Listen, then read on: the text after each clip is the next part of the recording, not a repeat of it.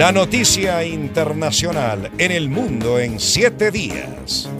El Servicio Penitenciario de Serbia informó que Alexei Navalny, ex líder opositor más importante del presidente de Rusia, Vladimir Putin, murió en prisión.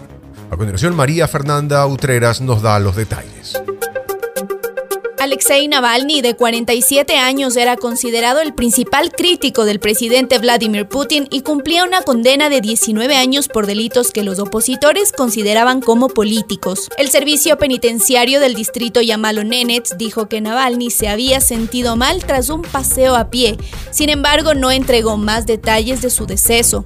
A finales del 2023 fue trasladado a una de las cárceles más duras del país, conocida como la Colonia Lobo Polar, en la que los presos viven en duras condiciones.